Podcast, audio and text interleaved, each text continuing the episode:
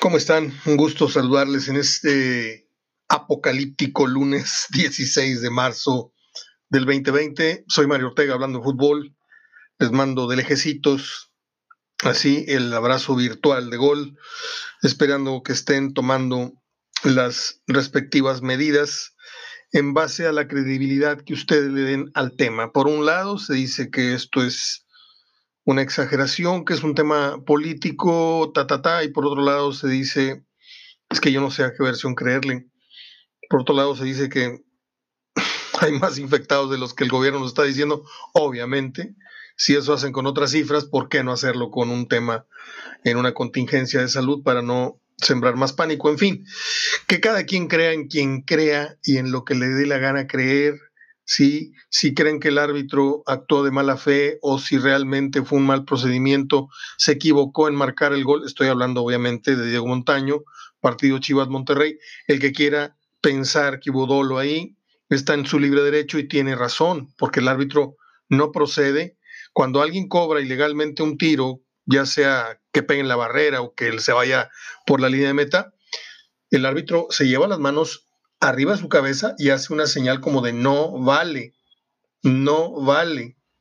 Y luego apunta hacia donde el balón debe dirigirse de nuevo. Esa es la, idea y la, la, experiencia que yo tengo, al igual que muchos de ustedes, viendo fútbol en este tipo de situaciones. Pero lo curioso de ese gol de Monterrey que le daba una voltereta, le puso una barrida a las Chivas en el segundo tiempo. Este, ya estaremos hablando de eso. Mi querido Mauricio Branco, no te he escuchado decir nada este, pero fue una trapeada la que le pusieron a Chivas, 22 tiros a gol, este, pero Monterrey ahorita no le mete gol ni a, ni a su abuelita. Eh,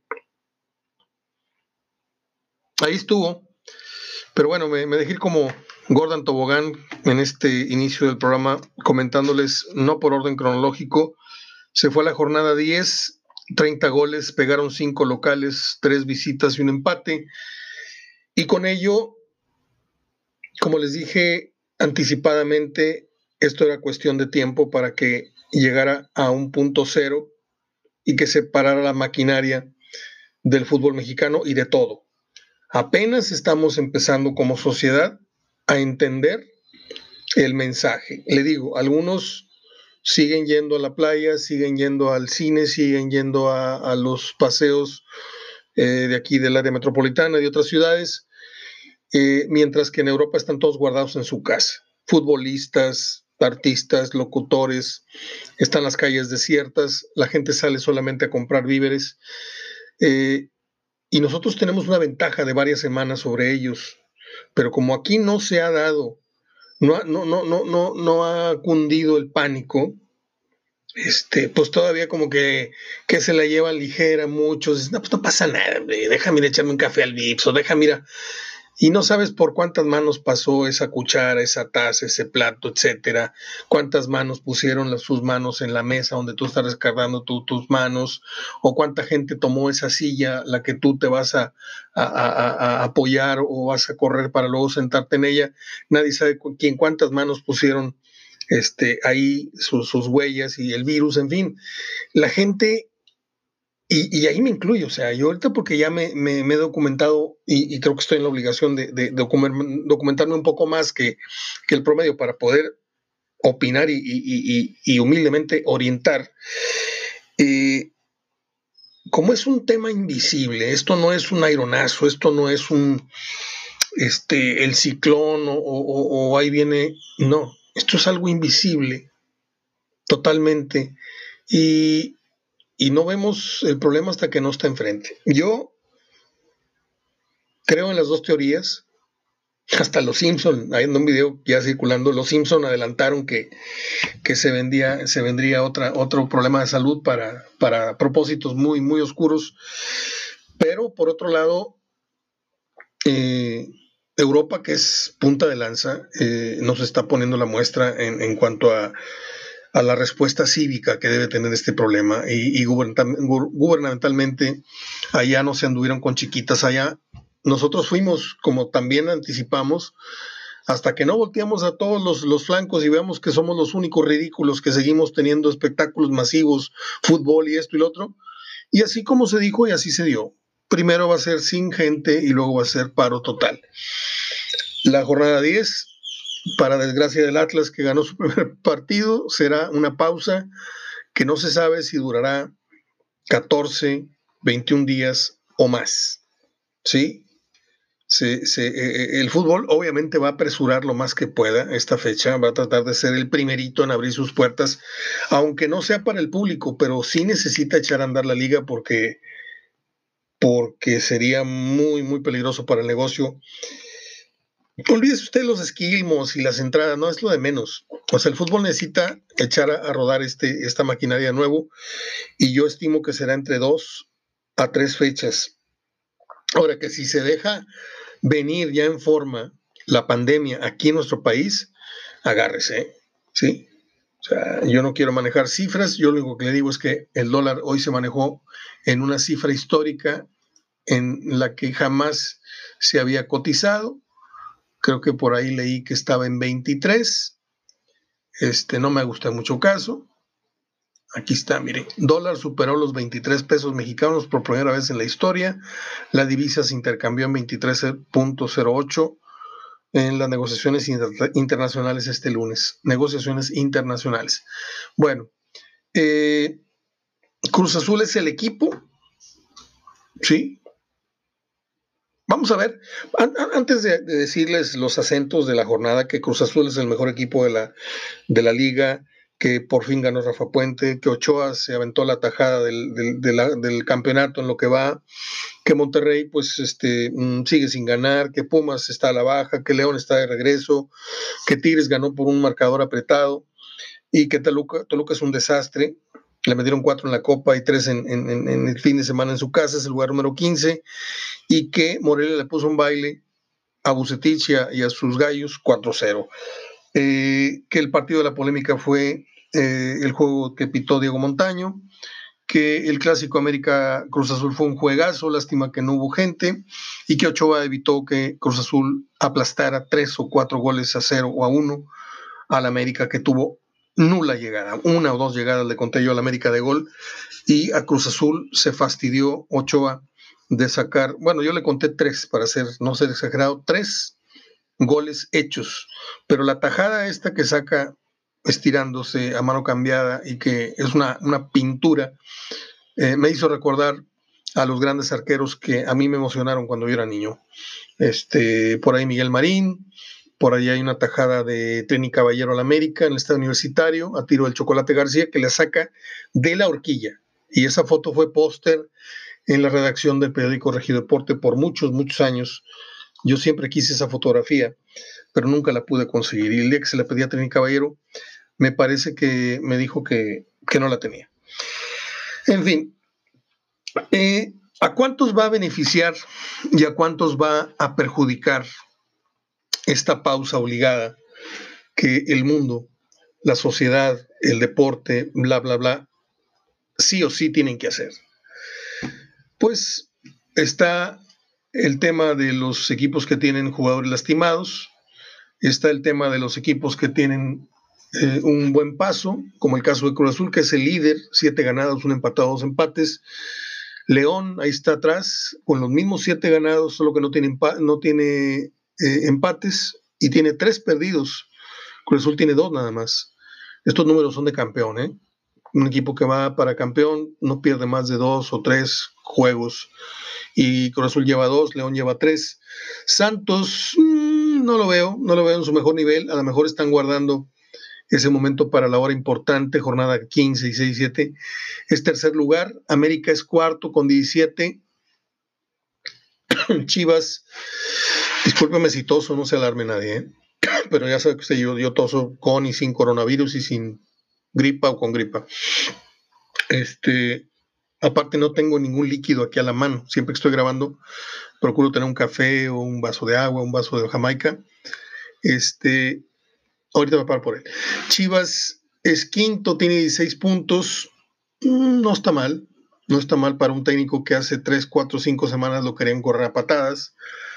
Este, y no escucho, a menos de que sea un quinto lugar mentiroso, o a menos de que ese quinto lugar no tenga la culpa Tena, pero no escucho esas voces este, acusatorias decir, este, le pongo, no, no perdón, tena perdón, sino déjeme ponerle pausa o reconsiderar ese, ese criterio. El que viene a la baja es Pumas, que tiene 15 puntos, que ya trae cuatro partidos eh, perdidos y cinco fechas, cuatro fechas sin ganar. Juárez este, es eh, octavo con 14, los mismos puntos que tiene Tigres, que ya está en séptimo lugar. Pero sus, sus números, creo yo, creo, o sea, de 30 disputados tiene 14, no tiene ni el 50%, pero pues estamos en séptimo, papá, ¿qué nos puedes decir? Vamos a calificar, Monterrey no va a calificar, bla, bla, bla, así es como se la, se la, se la resbalan. Yo hablaría más de honestidad eh, en el juicio eh, que deben de tener los Tigres hacia sus Tigres, en el sentido de que, pues en 10 partidos, en 10 partidos apenas han logrado meter 13 goles. ¿sí? Ni dos goles por encuentro, ni dos goles en promedio por encuentro, y ahí es donde uno tiene que voltear a ver, pues, este, cuánto se invierte y en qué se invierte, y te das cuenta que Guiñac, y te das cuenta que Valencia, y te das cuenta que Vargas, y te das cuenta que este, que el otro, y dices tú, a ver cómo. En Monterrey, si quiere, también hablamos. O sea, en el sentido de que pues tienen 10, 10 goles a favor y 17 en contra. Estos sí están, pero para, para llorar. Yo hablo del, equipo que, presume estar en, zona de calificación con números que no son propiamente de un equipo que aspira este, a una calificación seria. Mm, yo sé que faltan siete semanas, algo así, eh, de que estos números se van a mover, pero pues yo sigo viendo un rendimiento de abajo del 50% luego de 10 semanas. A Juárez se lo puede entender, a Pumas se lo puede entender, a Chivas se lo puede entender por este proceso de recambio que tienen, eh, pero no a Tigres, y menos a Monterrey. ¿sí? Morelia tiene 14 mm, puntos, los mismos que tiene Tigres, los mismos que tiene Morelia, los mismos que tiene Juárez, los mismos que tiene Puebla, los mismos que tiene Pachuca, los mismos que tiene Querétaro. Imagínense nada más el amontonadero en 14 puntos entre el séptimo lugar y el doceavo puesto hay solamente diferencia de goles. Tigres más 3, Juárez más 2, Morelia más 1, Puebla en 0, menos 1 Pachuca, menos 2 Querétaro, pero todos con mismos puntos, ¿eh? Sí sé que hay que andarse con cuidado en lo venidero, eh, refiriéndome a Tigres si no quiere salirse del séptimo y no, no quiere caerse otra vez hasta el doceavo. Eh, San Luis Mm, parece que no le está funcionando ya la cosa a, Memo como al principio, no la cosa, el equipo, como al principio, este, pues trae 13 puntos de 30, imagínense, Necaxa es 14, otro que se le empezó a desbaratar eh, el, el, conjunto fue a Sosa, trae 3 ganados, 2 empates, 5 derrotas, 17 goles a favor, 16 en contra. Eh, Toluca es 15 con 10 puntos, Tijuana es 16 con 9, Atlas es 17 con 9 y el Monterrey es último lugar con 5 irrisorios, mugrosos y vergonzosos puntos. Así las cosas. Ahora bien, este, este tiempo obligado eh, que nos están imponiendo de no fútbol, no escuela, no recreación, nos tiene que pasar necesariamente por un embudo. Un embudo socialmente tenemos que todos caer en conductas similares, que es el confinamiento eh, en casa. Y ya una vez en casa, ¿qué es lo que puede pasar? O que nos divertimos y que convivimos, o que nos atacamos y nos fastidiamos con nuestra propia gente. Una de dos. Yo, en lo particular, además de atenderme una herida que traigo a partir de anoche por un pequeño incidente que tuve, me mordió un perro callejero. Yo iba muy campante, la noche estaba muy a gusto, estaba fresca, recién había llovido. Iba yo a, no sé, a un Super 7, un Oxxo, y, y caminando, no sé, media cuadra, vi, vi un perrito ahí buscando comida en un bote de basura. Me regresé, agarré un puñado de las croquetas del perrito de aquí de la casa y donde me acerqué para dejárselas a un metro, el perrito se me echó encima y me mordió dos dedos de la mano derecha. El dedo meñique, ese sí, me, pues me clavó los, los dientes, sangré mucho, me vine a lavar y luego nos fuimos a atender. Y bueno, pues le digo, estos días voy a tener pues precauciones de estarme eh, aseando esta herida. Eh, voy a leer mucho mi libro, eh, Los hábitos atómicos. Tengo otros dos o tres libros que no terminé de leer. Voy a volver a leer el libro de Bill, de Bill Gates. Este, un libro que tengo ahí muy grueso, que no me acuerdo cómo se llama, este, que es un ladrillo a ver, espéreme tantito. No se vayan, no le voy a poner pausa, no se vayan.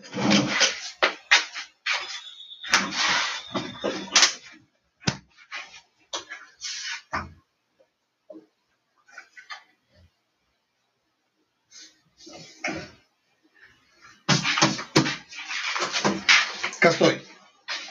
Fui por mi fui por mi agua de Jamaica y fui por el libro Steve Jobs el libro que escribió Walter Isaacson. Es un ladrillo enorme que tiene, ahora le digo,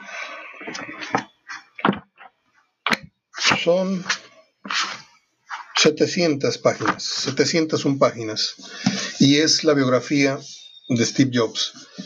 Yo este libro lo leí hace ya, mm, no sé si eran 6, 7 años, no me acuerdo si lo leí con tanta emoción que lo devoré y a veces los libros no se leen, eh, es un consejo que yo les doy, a menos de que sea una novela, a menos de que sea una cosa así, que, la emoción te gane. Pero cuando son libros que, te pretenden dejar un legado, que te pretenden dejar un, conocimiento, eh, yo leí por ahí que los libros se leen, se piensan y luego cuando necesitas seguir con la lectura, el mismo libro te llama. ¿Sí? Y cuando quieres dejar bien, bien firmes los conocimientos que un libro, bueno, obviamente uno tiene que recurrir al plumón amarillo. A mí no me gusta mucho ladrar, eh, eh, traigo el perro atravesado, rayar, rayar libros, no me gusta, porque pues luego te los piden prestados o, yo los presto y no me gusta que vean mis libros este, así. no sé.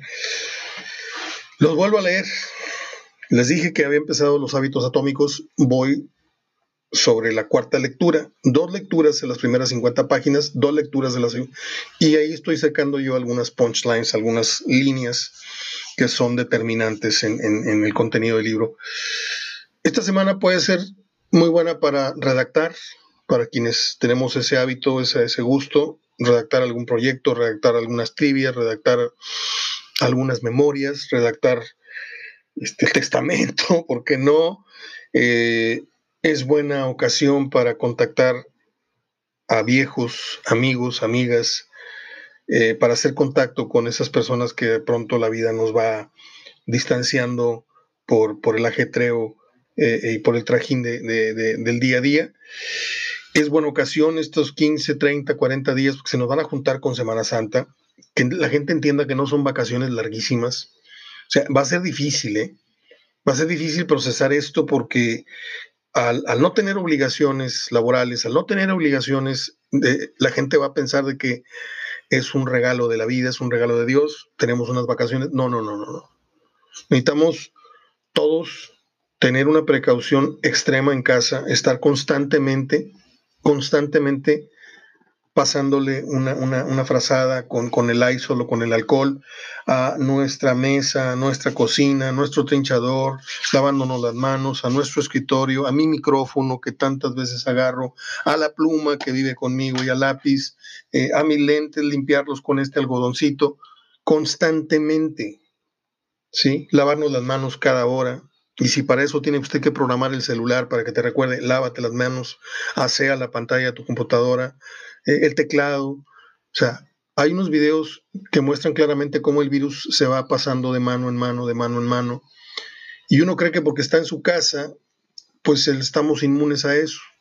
Sin nada más que de pronto llega un pariente, llega uh, un vecino, le das la mano y sin querer no te acordaste y ahí puede desatarse. En ese error, en ese leve descuido, ahí ya pudiste haber infectado tu casa, tu mueble, tu esto, todo lo que dije, tus eh, utensilios de, cocina. Entonces hay que estar bien abusados, bien abusados. Porque este, este tema, independientemente de que yo no crea en la dimensión de, lo que me cuentan de él, eh, es un tema, es un juego de, de ver quién está más alerta. El que se descuide, el que baje la defensa y el que se vaya a este, como estos bueno, no, sé, estos conciertos que hubo en México de el, otro señor besando niños y mordiendo niños en el cachete como si fuera este, su mujer, no sé. Eh, hay cosas que yo no entiendo. Yo no entiendo, y, por más que me digan, no, es que qué morboso y que, y que tiene la mente bien cochina, no se ve bien, ¿eh? No se ve bien a, un dirigente del Estado, de la nación, de donde usted me diga que en medio de una contingencia vaya remando contra corriente no se ve bien. En fin. Eh, Ramos dijo que el trabajo de Diego Montaño fue pésimo, en tanto que Bricio, muy mono, sale en un video ahí casero hablando de sus buenas actuaciones de sus muchachos y no se toca un solo punto. Y dijo que Diego Montaño había estado correcta aunque su procedimiento haya sido, eh, como dijo, dubitativo, titubeante, eh, al final fue correcto, porque no había pitado el, inicio de la jugada. Yo ya vi el video como 10 veces, no tengo por qué llorarle a Monterrey absolutamente nada, ni por qué defenderlo, pero yo creo que si esto se lo hubieran hecho al América, a las Chivas, al Cruz Azul, hubo y me canso que estuvieran parados viñas. Pero bueno, en Monterrey creo que ya le dieron demasiado el torneo pasado. Está más que claro que aquí hay un, ajuste de cuentas. Eh, y ya sabemos de dónde viene ese, ese ajuste de cuentas, quién dictó ese, ajuste de cuentas por el título que les arrebataron eh, en diciembre pasado. Tal vez ilícitamente, tal vez por aquel penal que no se marcó, que quién sabe si se hubiera notado aparte. Eh, yo creo que Cruz Azul está haciendo el torneo que muchos estaban esperando desde hace tiempo. Sí, yo sé que eh, ya se ha dicho esto anteriormente, pero no. Es parecido, pero no. Este Cruz Azul, a diferencia del de Caixinha, a diferencia del del otro y el del otro, este Cruz Azul trae una dinámica y trae tres o cuatro jugadores que están en estupendo nivel. Cabecita Rodríguez, Elías Hernández, el que está ahí, pero de becado, me perdonan, pero es el hijo del Chaco. Híjole. Es como el otro Berry que trabaja en, en TUDN. Uno que tiene voz así como de, de, de, de Pinky, y Pinky y Cerebro. Y que tiene a un lado a Borja y tiene al señor, el otro chileno que narra. Y nada más porque es hijo del señor Berry, vicepresidente, no sé qué, de Televisa, de noticiero, no sé qué. Pero es malísimo el muchacho. Bueno, ahí lo tienen moderando programas de opinión y se le quedan viendo los señores y no señores, se le quedan viendo con una cara de qué muchacho tan idiota, pero pues ni modo, tenemos que, respetar las reglas del juego, ¿no? Eh, lo mismo, eh, lo mismo pasa para mí con, el hijo del Chaco, ¿no? Se me hace un muchacho con, con aptitudes, se me hace un muchacho con potencial, pero le han hecho más notas que, que a Guiñac en los primeros seis meses que estuvo Guiñac en México, ¿eh? No, no, no, no, no, no, no. Reportajes por aquí, por acá, y piropos, y esto, y, que le gusta que le digan chaquito y no chaquito, y eh, puras babosadas. Por eso luego se echan a perder, ¿eh? ¿no? Y luego empezando por el papá, empezando por el papá, que no hay programa en donde no salga, en donde no hable, este, así como que no quiere de la cosa. Bueno, hablé con Santi y le dije y lo regañé. déjenlo, déjenlo hacer su carrera, déjenlo aparte. Se le van a hacer un daño a ese muchacho tiene potencial, sí tiene potencial, tiene una gran carrocería, tiene buen disparo, pero yo el juego que le vi, Cruz Azul jugó con 10. Y mire que dio un partidazo Cruz Azul, lo vi muy mal al mentado Santi Jiménez. Y no me quiero enseñar, es simplemente que no me cae bien el Chaco, usted lo sabe, pero pues yo creo que no se vale eh, sobreproteger tanto así a, un futbolista, sea tu hijo, sea tu, eh, el hijo de un de un amigo tuyo, hablando de los, los del micrófono. Un día como hoy nació Jerry Lewis en 1926. Tengo tan presente estas semanas, estos días son muy buenos para la nostalgia. Yo puedo gastar varias horas publicándoles fotografías con su respectiva historia, ya sea mías o familiares que tienen que ver con fútbol, o de mis hermanos, o de mi papá. Mi papá tengo un, no sé, cualquier cantidad de fotografías que viene con Mantequilla Nápoles, que con Joe Avalanche, que con Eloy Cavazos, que con Cantinflas, que con Teste, con Pipo. O sea, es un centenar de fotografías y en cada una hay una historia. Yo estuve cerca. Eh, ahora que les digo que fue, hoy es el aniversario de Jerry Lewis, que ya falleció, por cierto. Recuerdo como si fuera ayer ese olor cuando te cortaban el boleto, ese olor de las palomitas en el lobby del hotel, del, cine Montoya. Era, era una cosa que estaba yo esperando toda la semana. Además, luego más adelante del, del matiné del Río 70, está, está clarísimo, ¿no? Muchos fuimos al, a, la doble función del, del Río 70. Pero ese entrar y ver la alfombra roja, muchos no saben, pero el profesor Pilocho cortaba boletos, era, era boletero. Este, eh, en el Cine Montoya. Ahí vi el profesor chiflado con mi papá un domingo en la mañana. Aquel profesor que se tomaba una fórmula y se convertía en un galán, y pasado el efecto de la fórmula volvió a ser aquel tipo de dientón de lentes desalineados, del pelo parado. Lo recuerdo como si fuera ayer. Con mi señor padre. Un día como hoy nació Bernardo Bertolucci, ganador de nueve Óscares, un director, guionista y todo lo demás. difícil su cine de ver, es un cine cansado, es un cine muy ilustrativo. El último emperador, ahí se las encargo a ver quién la puede ver completa. Se necesita ser un adulto y cinematográficamente un adulto también para ver este tipo. Siete días en el Tíbet, por ejemplo, es la película más larga que la cuaresma. Sale Brad Pitt y, está muy interesante la película, pero yo conozco al 70% que la dejó de ver a la hora, hora y media. Eh, en 1949 nació ¿Se acuerdan ustedes de aquella novela? No, no, no, la novela no, perdón, me, me, me balconé, yo nunca la vi. Eh, Chips, Patrulla Motorizada. ¿Se acuerda usted de, cómo se llamaba? El güero. Era Larry Wilcox, ¿no? Y Eric Estrada. No vi 10 minutos jamás de ese programa, nada más me gustaba ver los inicios. Hoy cumple, a ah, caray, 71 años Eric Estrada, de origen puertorriqueño. Y un día como hoy, en 2016, murió el hijo de Frank Sinatra, eh, precisamente Frank Sinatra Jr. Eh, pues murió, creo que de un paro cardíaco o algo así. Es todo. Tenemos mucho, mucho que platicar. Son 27 minutos. Mm, que cada quien haga lo que su conciencia le dicte. Yo aquí no voy a darles instrucciones como si fuera Don Robert ahí, público, y apoyen, y párense, y brinquen, y mienten la mano. No, no, no, que cada quien haga lo que su criterio como, como guías de familia eh, eh, les dicte su conciencia. Este, si creen que esto no es para tanto, bueno, pues hagamos lo que creamos conveniente, nada más que asumamos las consecuencias de poner en riesgo a nuestra familia. Si usted extrema precauciones, que no le dé pena que los demás, el vecino se burle de por esto o por lo otro, si usted le da la gana salir con mascarilla al Oxxo, hágalo. Si usted le da, la, le da la gana ponerse los guantes, esos con los que lava los trastes, ponérselos para salir a, darle la propina a los de la basura, o hágalo. ¿Sí? Que cada quien haga lo que tenga que hacer para sentirse seguro y proteger a los suyos. Eh, y bueno, van a ser días, semanas muy largas, dos, en las que no nos queda otra más que convivir con nosotros mismos y con nuestra familia y la gente que nos rodea todos los días y a la que nula atención le prestamos.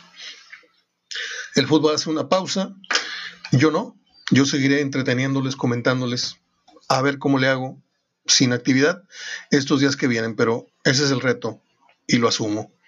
Les mando mi abrazo de gol y mis deseos de salud a todos. Hasta el día de mañana.